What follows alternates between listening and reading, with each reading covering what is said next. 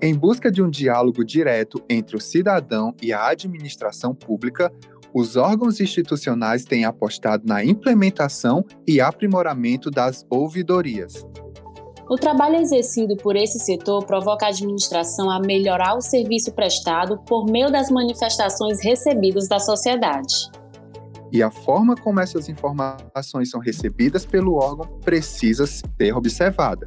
O tratamento dado é fundamental para que essas pessoas se sintam confortáveis em se manifestar. É verdade.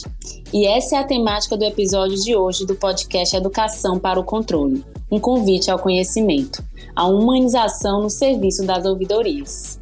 E para dialogar conosco, eu, Alisson Maciel.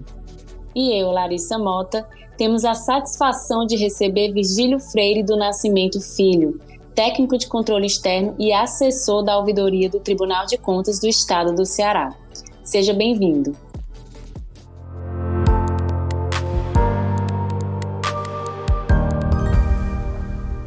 Muito boa tarde. É uma grande satisfação estar aqui participando desse programa e trazer um pouco da nossa experiência enquanto ouvidoria do TCE.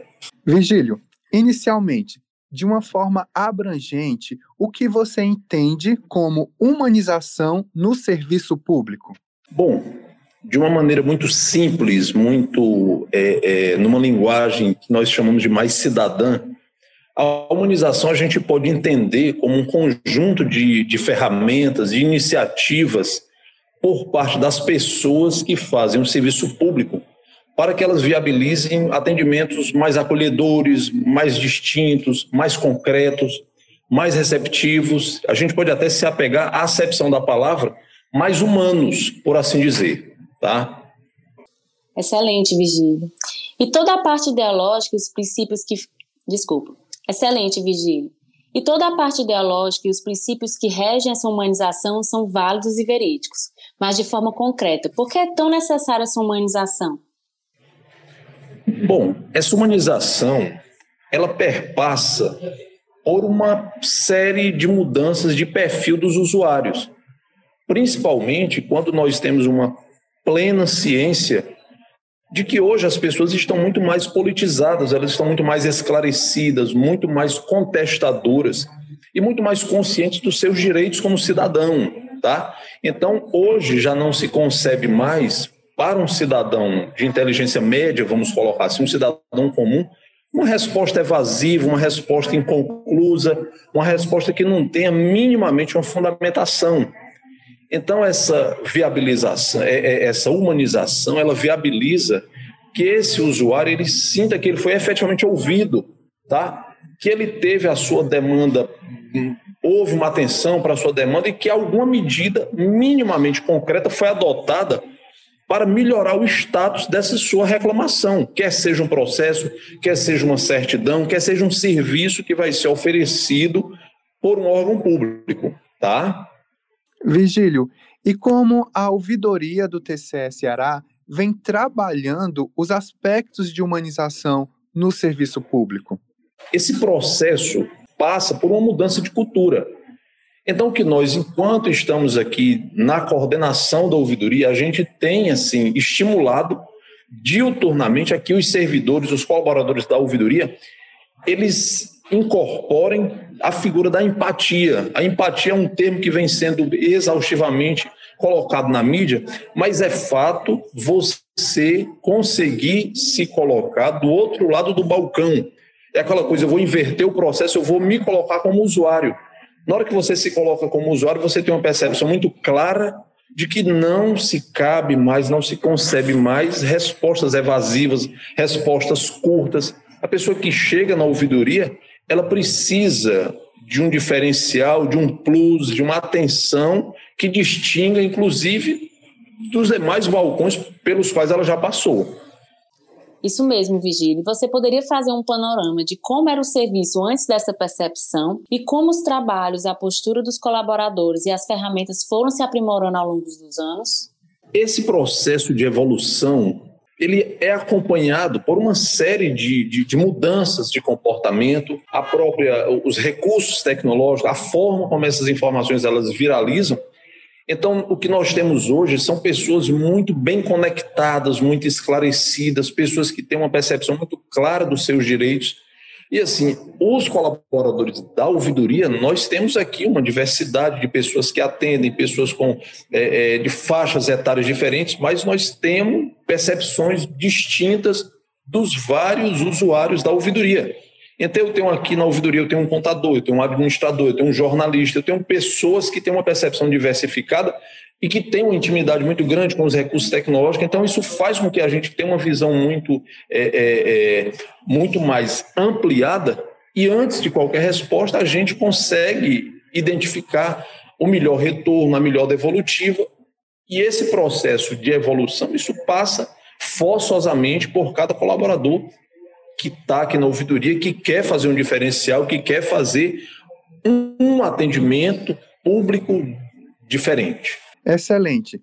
Vigílio, e neste contexto, quais os paradigmas que precisaram ser quebrados e quais que ainda precisam ser quebrados para a implementação desse serviço humanizado?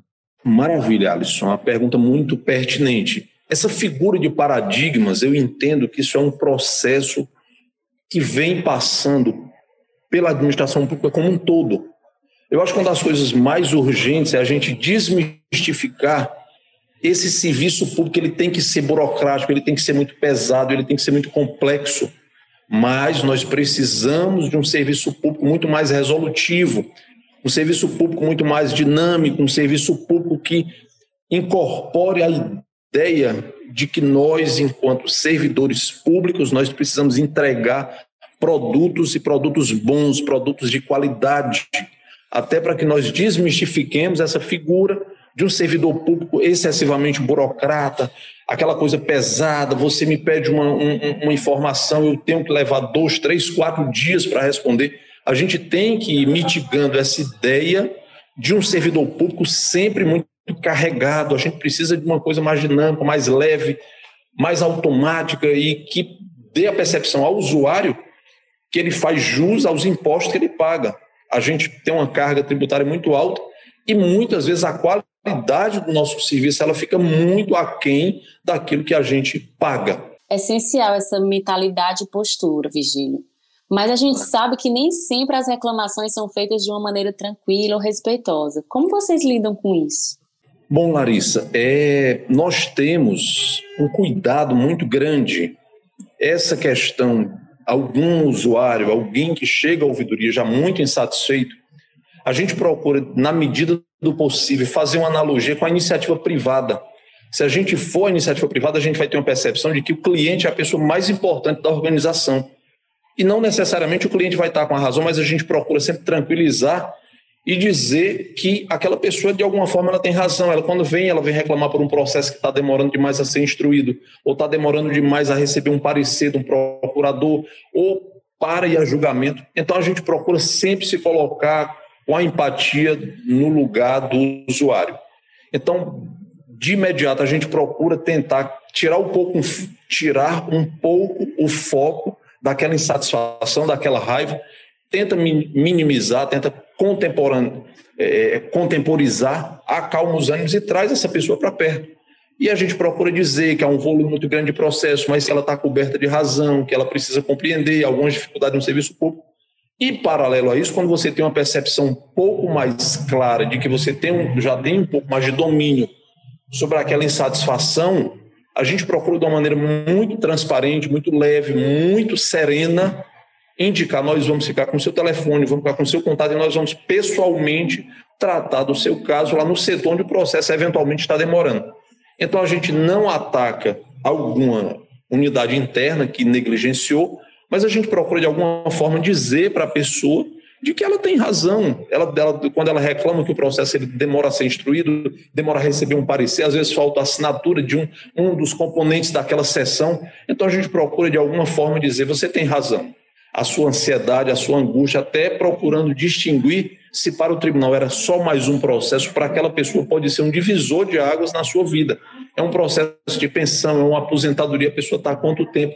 Trabalhou seus 35 anos, está aguardando o resultado de uma pensão, de uma aposentadoria, e você às vezes vê uma burocracia excessiva Então a gente procura ter muito cuidado com esse trato com a unidade interna, para que não haja qualquer tipo de melindre, a ouvidoria está interferindo no, no, no, no, trabalho interno, mas a gente procura também de uma maneira muito hábil dizer o senhor está coberto, a senhora está coberta de razão.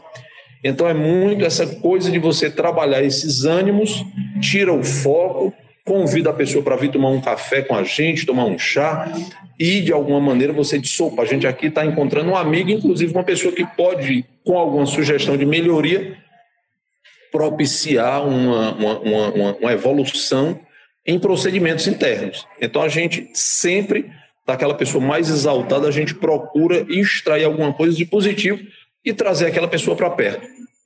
De alguma forma, quebrar aquela frustração, aquela insatisfação de já ter passado por vários balcões, mas a ouvidoria, teoricamente, seria o último dos balcões, ela vai sair daqui efetivamente satisfeita. É essa a ideia e é isso o legado que a gente tem tentado deixar na, na, na ouvidoria. Estamos chegando ao fim do episódio de hoje. Queremos agradecer a sua participação, Vigílio.